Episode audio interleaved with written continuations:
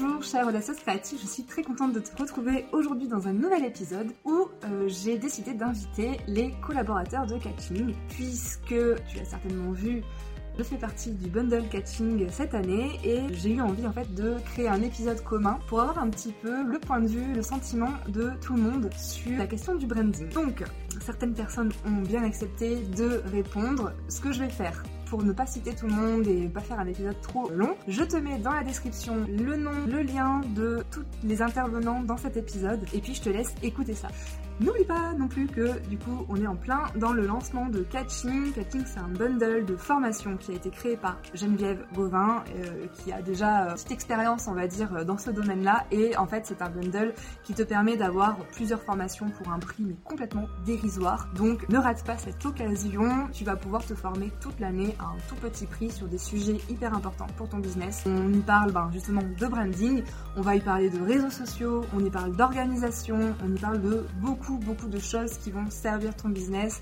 Donc surtout, euh, je te mets encore une fois le lien dans la description si jamais tu veux jeter un petit coup d'œil à tout ça. Donc déjà, je leur ai posé quelques questions. La première question que j'ai posée, c'est savoir en fait à partir de quel moment ils ont commencé à réfléchir à leur identité visuelle, mais aussi à leur branding de façon plus générale. Je me rappelle qu'il y a un à deux ans, je me suis dit, il faut que l'on soit capable de me reconnaître sur LinkedIn. J'ai commencé avec un genre de de vert pâle. C'était comme vert, noir, blanc. C'était mes couleurs. Puis au fur et à mesure que le temps a avancé, puis j'ai retravaillé là-dessus, le vert est devenu plus foncé, parce que je trouvais que ça faisait plus sérieux que du vert fluo. Et j'ai rajouté le rose dans le fond, parce que je voulais que ça représente mon côté funky, créatif.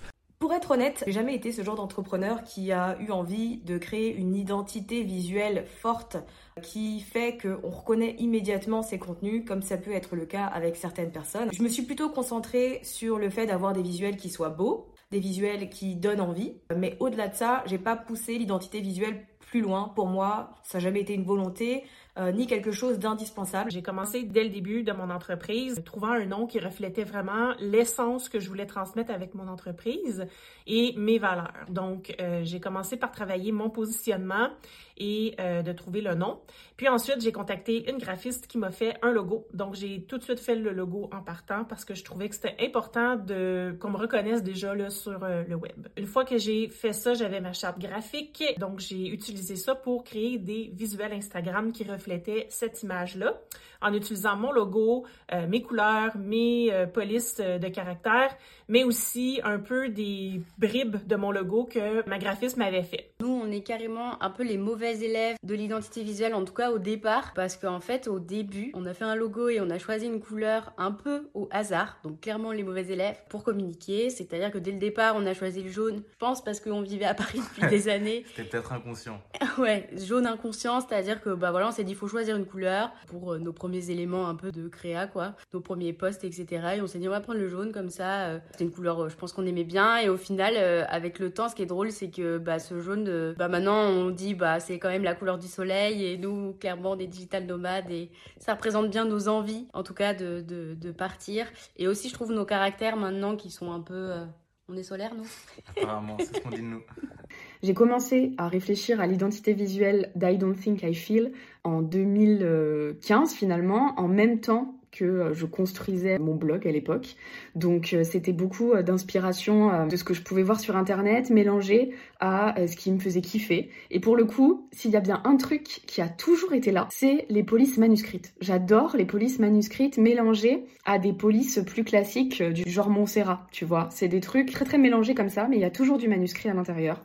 Moi, j'adore. Dès le départ, j'ai pensé à mon identité visuelle et à mon branding global. Vraiment, dès que je me suis lancée, j'ai directement compris qu'il fallait que je crée un univers de marque bien précis. Je savais que c'était important d'avoir des couleurs qui vont parler à ma cible, des couleurs avec une vraie signification et donc qui vont transmettre le bon message à ma cible. Après, il faut savoir que même si j'y ai pensé dès le départ, eh bien, ça n'a pas été naturel, ça n'a pas été une évidence pour moi. C'était vraiment une succession d'étapes, ça s'est fait sur plusieurs mois, ça s'est fait dans la durée. Et puis, mon identité visuelle, elle a évolué en fonction du positionnement que je souhaitais prendre, en fonction de la direction que je voulais donner à mon business. Dès le départ, mon branding a été vraiment un sujet pour moi. Je voulais vraiment un branding qui me ressemble, qui diffuse mes valeurs.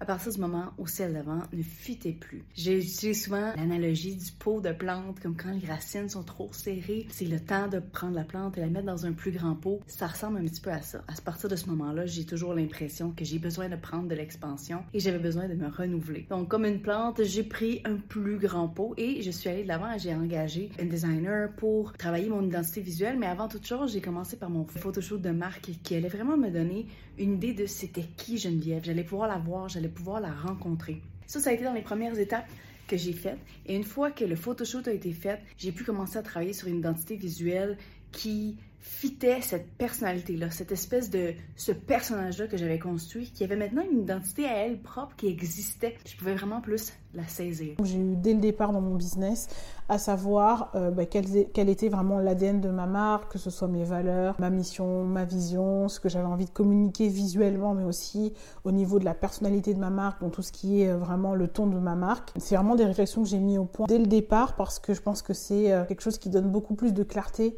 et qui permet de savoir un petit peu plus vraiment comment euh, communiquer efficacement, comment impacter beaucoup plus avec sa marque. Donc moi, c'est vraiment quelque chose que j'ai mis en place dès le départ dans mon business. Dès que j'ai créé The Beboost, qui à la base était un petit blog, j'ai tout de suite fait attention un petit peu au code couleur que j'utilisais, au message que je souhaitais renvoyer. Donc c'était quelque chose de plutôt euh, accessible, féminin, girly. Donc à l'époque, on était sur des couleurs noir, blanc et rose gold. C'était d'assez mauvais goût, mais en tout cas, ça avait le mérite d'exister.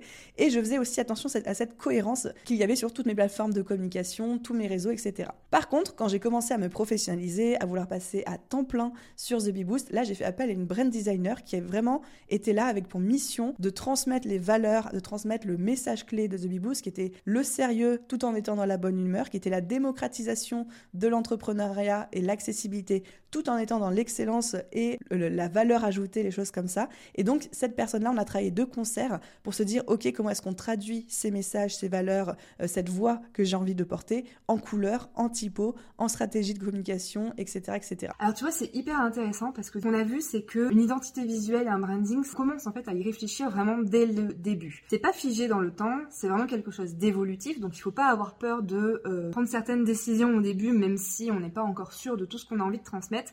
Mais effectivement, le fait d'y réfléchir vraiment dès qu'on commence en fait à communiquer, ça nous permet d'avoir pour nous-mêmes déjà plus de clarté sur notre façon de communiquer, sur ce qu'on a envie de transmettre, mais aussi pour notre audience de mieux comprendre justement qui on est, euh, de mieux aussi comprendre donc qui on est dans le sens quelle est notre marque, quelles sont nos valeurs, mais aussi qui on est en tant que personne et de finalement s'attacher un petit peu plus euh, à, nous.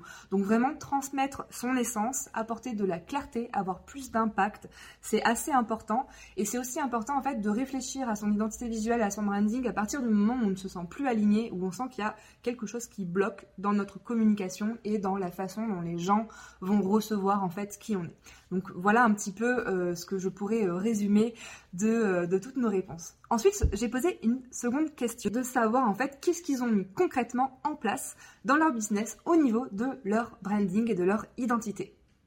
Au niveau du branding et du business, on n'a qu'une seule règle chez GNG, c'est forcément du pastel, de la police manuscrite, au moins à un endroit. Ça, c'est un peu les règles de base, mais surtout, on est très flexible. C'est-à-dire que dès qu'il y a quelque chose qui nous fait kiffer, que ce soit une police, une couleur, une disposition, quelque chose comme ça, on se laisse en fait la liberté. Je me laisse la liberté puisque le branding chez GNG, c'est d'ailleurs pour ça que c'est moi qui prends la parole là sur ce début de vidéo. C'est que généralement, c'est moi et mes lubies. Donc on se laisse beaucoup euh, bah, de liberté en fait là-dessus et on se dit allez, let's go, on va changer de police. Euh, voilà, c'est un peu euh, flexible. Ce qu'on met en place, c'est que euh, partout sur nos supports de communication, on a mis eh ben, la même couleur, que ce soit sur Instagram, YouTube, dans nos formations, partout. partout. Partout, ouais. Et on a la même typo aussi. Au-delà de ça, sur la tonalité, la manière de, parler, de s'exprimer, euh, ce qu'on nous dit, c'est qu'on parle un peu comme à des potes, à des amis. Et pareil, ça dans les, tous nos contenus, même dans les formations, on fait des blagues. Et on, aime bien mettre des petits mèmes ou des trucs comme ça parce que ça, nous, ça correspond à nos personnalités, à tous les deux, un peu fun, si je puis dire. Exactement. Donc vraiment, on a mis euh, tout ça bah, dans l'ensemble de nos contenus. Je me suis toujours attardée sur le fait de renforcer mon branding et de créer une marque autour de valeurs et autour d'une expérience. Pour moi, c'est ce qui compte le plus. Donc, parmi les valeurs, il y a le côté bienveillance, créer un environnement qui soit chaleureux, le fait d'être accessible, de prendre position en tant que moi-même et non pas comme entité derrière un pseudo ou autre. Donc il y a vraiment eu de mon côté cet aspect humain et je me concentre pas mal aussi sur l'expérience que j'ai envie de créer, ce que j'ai envie que les gens ressentent quand ils interagissent avec moi, avec ma marque, avec mon contenu. Donc en fait, à chaque fois que j'ai mis quelque chose en ligne, je me suis toujours demandé si ça entrait dans le branding que j'ai envie de créer, la marque dont j'ai envie que les gens se souviennent. Et à partir de là, en fait, j'ai pu construire eh bien, un concept de podcast, un site internet, une présence en ligne et sur les différentes plateformes que j'utilise. Mais euh, disons que c'est vraiment passé par ces aspects-là. D'abord, travailler les valeurs que j'ai envie de transmettre et qui me tiennent vraiment à cœur. Et ensuite réfléchir à toute l'expérience que je peux mettre en place, à la fois pour les clients, mais aussi pour les personnes qui ne sont pas encore clients, donc comme on dit prospects, pour que chacun puisse déjà avoir un aperçu de ma façon de faire et voir si ça match en termes d'énergie, etc. ou si au contraire, c'est pas le cas. Le branding, c'est très important, mais à guess que c'est beaucoup plus qu'un simple logo et que des couleurs. Donc, euh, souvent, moi, je recommanderais de faire une introspection avant et j'ai fait une grosse introspection sur la personne que je suis, sur qu'est-ce que je veux représenter, avant de prendre des choix, puis de me dire, bon, ben, je vais prendre ces couleurs-là ou je vais écrire avec ce style-là. Je vois vraiment le branding comme il faut que ça, ça représente ma personnalité, la personne que je suis. Je trouve que ça peut aller quand même assez loin. Comme souvent, on va rester dans le logo des trucs beaucoup plus gros, mais ça joue vraiment dans des trucs plus précis. Par exemple, l'angle que tu prends lorsque tu expliques quelque chose, les mots que tu prends, le style que tu as, comment est-ce que tu expliques, comment est-ce que tu parles, puis comment est-ce que tu écris, puis que tu crées. Fait que c'est vraiment plus dans ta personnalité, puis il faut que ça présente dans tous les petits angles. Dès que j'ai commencé mon entreprise, dans mes communications, j'ai communiqué un peu comme je parle. Donc j'écris comme je parle pour que les gens sachent que c'est moi qui parle, que c'est pas quelqu'un qui est derrière un clavier, euh, qui est comme une personne lambda, qui écrit des textes trop euh, génériques. Donc tout de suite, j'ai commencé à écrire comme je parle et à laisser transparaître un peu mon sens de l'humour qui est euh, assez développé là, dans la vie de tous les jours. Donc les laisser transparaître dans mes écrits, puis dans mes stories aussi. Donc c'est quelque chose que j'utilise beaucoup en story, mon sens de l'humour. Et dès que j'ai lancé mon infolettre, encore une fois, je me suis mis tout de suite à écrire un peu comme je parle. Un peu plus tard, donc il y a peut-être deux mois, j'ai fait faire mon champ lexical par une copywriter. Donc elle, ce qu'elle a fait, c'est qu'elle m'a posé des questions sur mes valeurs, ce que je voulais laisser transparaître, quel univers je voulais créer avec mon entreprise, puis elle m'a créé un champ lexical de plusieurs centaines de mots que je peux utiliser dans mes communications, autant dans mon infolettre que sur mes médias sociaux, que sur mon site web. Donc c'est quelque chose que je vais faire évoluer avec le temps, sauf que j'ai remarqué depuis que j'utilise ces mots-là, ça vient m'ancrer encore plus dans mon image et ça fait en sorte que les gens me reconnaissent plus. Déjà, j'ai délégué à un moment donné, il faut le savoir, euh, la création de mon branding et en fait, ça n'a pas duré longtemps. J'ai l'impression que plus mon business évolue, plus mon branding doit aussi évoluer. Donc maintenant, je fais mon branding moi-même, on va dire. Parfois c'est réussi, parfois... Euh, en fait, si, en vrai, c'est réussi. Même si c'est pas mon taf, j'ai vraiment l'impression que de créer moi-même mon branding, ça me permet de diffuser les valeurs, les émotions que j'ai envie de diffuser. Ce que j'ai mis en fait au niveau de mon business, c'est que j'ai créé un brand board avec aussi des valeurs, un tone of voice, des couleurs, des logos, etc. Et en fait, on diffuse tout ce qui est sur ce brand board à travers tous les pans de mon business, que ce soit dans ma création de contenu, dans mes produits, dans mes services, sur les réseaux sociaux, dans ma newsletter. On diffuse tout ça partout. Le photoshoot a été très utile, mais ensuite de ça, j'ai commencé à travailler sur un nouveau site web aussi. J'ai travaillé créer des sous-brands, entre autres pour le podcast, entre autres pour Catching, où on avait quelque chose qui, chapeautait tout ça, mais j'avais besoin d'une brand aussi qui était flexible, fluide, qui allait me suivre selon mes envies. Parce que moi, utiliser une identité visuelle at large tout le temps, réutiliser les mêmes photos, réutiliser les mêmes styles, c'est pas, ça fonctionne pas pour moi. Donc j'avais besoin de limites d'un cadre qui était un petit peu plus perméable que d'autres choses. Mon branding fait vraiment partie de l'expérience que je crée pour mes, euh, pour mes clientes, que ce soit dans mes programmes, mais aussi euh, globalement sur mon compte. Et c'est quelque chose qui revient euh, souvent dans les retours, c'est-à-dire que retrouver aussi l'identité de ma marque, que ce soit un peu partout sur mon compte, mais aussi sur ma newsletter et sur mes programmes, c'est vraiment quelque chose qui est apprécié auprès de mon audience on a construit toute une identité de marque qui passe à la fois par une identité visuelle. Donc là, on met les couleurs, les typographies, les styles de visuel, les templates euh, qu'on retrouve à chaque fois euh, d'un format à un autre, etc. Mais aussi un branding audio, puisqu'aujourd'hui, on a la musique du podcast qui fait aussi aujourd'hui partie pour moi euh, du branding de The Bee Boost, qui est une musique qu'on met aussi dans nos séminaires en présentiel. Donc vraiment, on a un branding qui nous permet d'avoir une continuité de marque entre le digital, puis le physique, etc. et d'avoir un univers, en fait, une espèce de bulle, de on va y retrouver les mêmes éléments tout le temps. On a aussi le ton de voix que j'adopte, que ce soit dans les podcasts, à l'écrit, dans les posts des réseaux sociaux, dans mes emails ou même à l'oral lors des lives, lors de formations, etc. C'est toujours le même ton. Donc là encore, on est sur des valeurs de euh, démocratisation, euh, d'humour, de bonne humeur, d'énergie, etc. Et je fais très attention en fait à ce que tous ces éléments visuels, auditifs, de valeur, de ton, etc. se retrouvent sur absolument toutes les plateformes et tous les points de contact et toute la, à chaque moment où je peux être visible d'une audience, que ce soit une audience gratuite ou euh, une audience payante, et de vraiment comprendre que le branding, ce n'est pas que des codes couleurs et une typo, mais l'ensemble des valeurs d'une marque qu'on traduit de plusieurs manières encore une fois, tu l'as compris, avoir un branding, c'est vraiment savoir être flexible, savoir évoluer avec justement ben, les étapes de son business, mais aussi qui on est. Donc le branding, on l'a bien compris, c'est pas que des couleurs, c'est pas que des typos, il y a plein de choses à mettre en avant. Ça va être forcément dans le visuel, mais aussi dans le ton de ta voix, ça va être aussi dans les valeurs que tu transmets, les émotions, dans ta personnalité, ta petite touche à toi, ton humour, etc. Donc il y a plein plein de choses que tu peux mettre en place dans ton branding pour euh, réussir à créer quelque chose de vraiment de cohérent, transmettre les bonnes émotions et surtout créer une bonne expérience, une belle expérience auprès de ton audience. Je pense que c'est ça qui est important, de bien comprendre que c'est à chaque point de contact que tu vas pouvoir mettre une petite touche de ton branding et justement transmettre les bonnes choses. J'ai posé ensuite une dernière question à mes invités, c'est de savoir ce que le branding leur a apporté concrètement comme résultat euh, d'un point de vue business, en fait, quels sont les bénéfices apportés par un branding qui est bien pensé et qui est bien mis en place? Je te laisse écouter ça.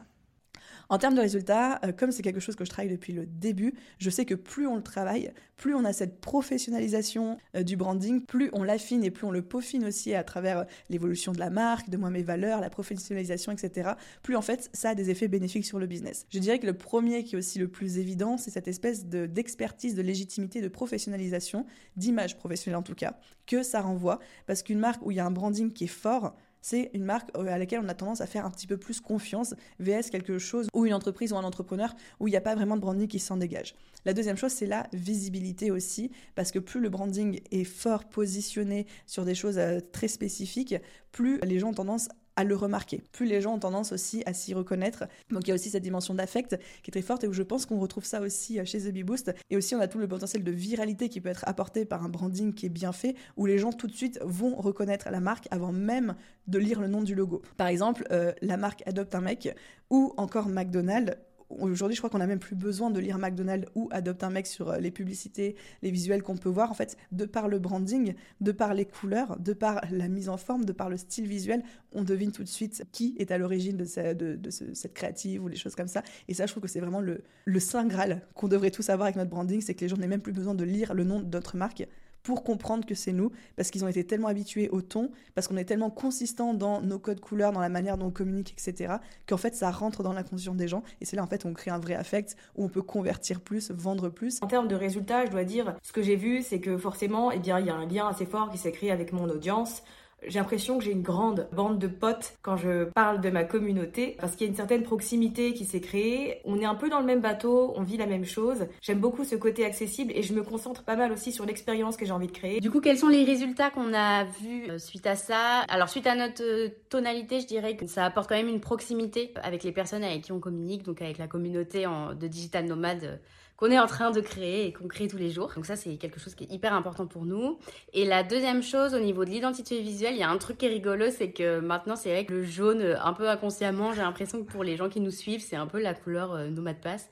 Et que du coup, ça arrive très souvent qu'on nous envoie des posts qui sont pas nous, même des pubs et tout, et qu'on nous dise Ah, ben j'ai cru que c'était Nomad Pass, j'ai cru que c'était vous. On vous a piqué votre identité visuelle, alors qu'en fait, euh, on n'a pas réinventé la roue, hein, clairement. Mais c'est juste que voilà, on est vraiment identifié comme la couleur jaune. Donc voilà ce que ça nous a apporté. les gens me disent qu'ils reconnaissent euh, mes posts quand ils les voient passer sur leur feed Instagram, euh, qui savent tout de suite que c'est la canopie. Donc euh, ça, c'est une bonne nouvelle. Surtout, ce qu'ils aiment de mon style, c'est mon sens de l'humour.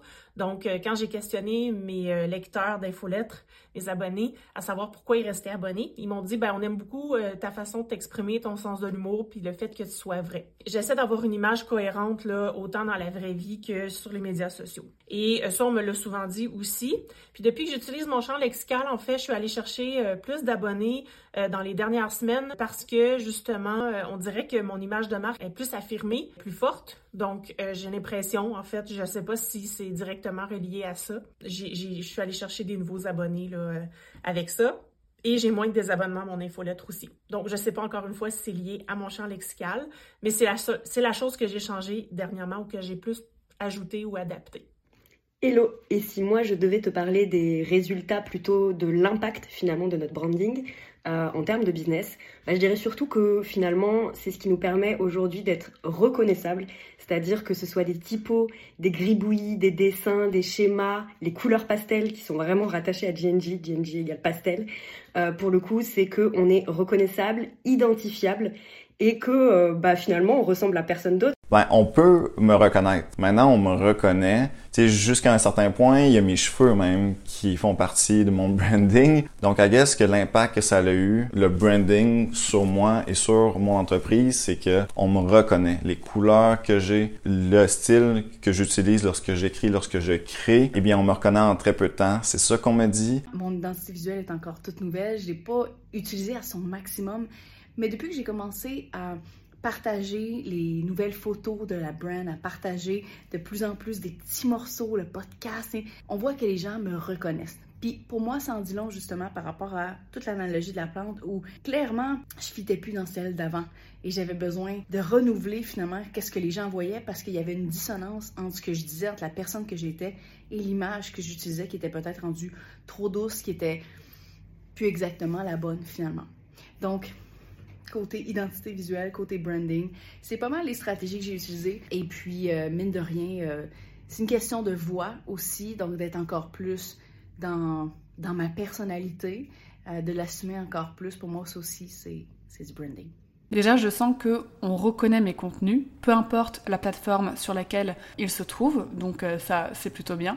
On reconnaît mes contenus et on voit tout de suite, et même quand je change de branding, et c'est ça qui est dingue, même quand je change de branding, que je change de couleur, etc., du tout au tout, les gens continuent de reconnaître le branding d'Aren Baker, aujourd'hui Baker Bloom, parce que je pense qu'on y met vraiment euh, bah voilà, notre, notre patte, nos émotions, etc. Donc les résultats, c'est un business plus reconnaissable, une identité quand même euh, bien affirmée, et je trouve que ça renvoie plus de professionnalisme. Euh, concrètement, ce que ça m'a apporté, déjà beaucoup de clarté, beaucoup de clarté dans ma communication, puisque du coup, ça m'a aidé à avoir un positionnement clair, c'est-à-dire savoir exactement à qui je m'adressais et comment le faire euh, d'une façon qui connecte vraiment avec cette cible-là. Je pense que ça m'a aussi aidé à avoir, on va dire, un pouvoir d'attraction euh, plus important que ce soit au niveau de mon compte Instagram, euh, que ce soit visuellement, mais aussi dans ce qui communique, de façon à connecter beaucoup plus rapidement et beaucoup plus efficacement avec l'audience que je cible. Je pense que vraiment, ça m'a aidé à avoir plus de visibilité et à toucher ma cible beaucoup plus facilement. Et ça m'a aussi et surtout apporté une ligne conductrice, un fil rouge euh, pour toutes les actions que j'entreprends dans mon business. Donc au final pour moi c'est vraiment un cadre auquel je me réfère pour garder une cohérence, une continuité dans toute ma communication. À chaque fois que je dois mettre en place quelque chose dans mon business, eh bien je me réfère à ma stratégie de branding, encore une fois pour garder une cohérence, une continuité.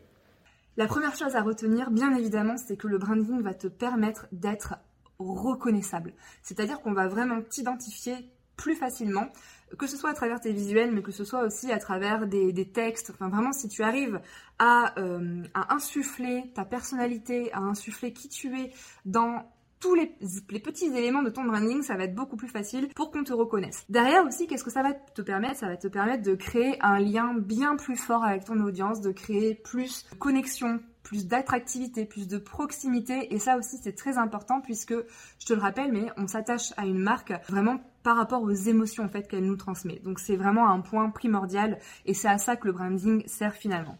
Ensuite, un autre bénéfice du branding, eh bien, c'est d'avoir beaucoup plus de clarté, de savoir où on va, d'avoir un fil directeur, d'avoir de la cohérence, de savoir exactement où on va et justement ça nous permet aussi d'avoir une ligne de conduite et d'être un peu plus clair avec ce qu'on a envie de transmettre. Donc ça va t'apporter tout ça, beaucoup plus de clarté. Et euh, la dernière chose que j'ai aussi envie de, de te rappeler, c'est que le branding va finalement te permettre d'avoir plus de conversions et plus de ventes parce que justement ça apporte beaucoup plus de professionnalisme, de s'attacher à quelqu'un, de voir qu'il est identifiable, de voir qu'il est reconnaissable et qu'il a mis en place des choses vraiment professionnelles pour se faire connaître et avoir plus de visibilité, etc. etc. J'espère que cet épisode t'a plu, que ça t'a fait plaisir aussi d'avoir des points de vue un petit peu différents. Je te rappelle que cet épisode est aussi sous format vidéo si tu veux un petit peu voir du coup les personnes qui interviennent. J'ai pas voulu du coup euh, euh, présenter tout le monde à chaque fois pour pas que ce soit trop, trop long et que ce soit digeste à écouter. Mais n'hésite pas à regarder la vidéo et n'hésite pas aussi à me faire un retour pour savoir si ce genre d'épisode t'a plu. Je te remercie de m'avoir écouté et je te souhaite une très belle journée, une très belle soirée. On se dit à très vite. Ciao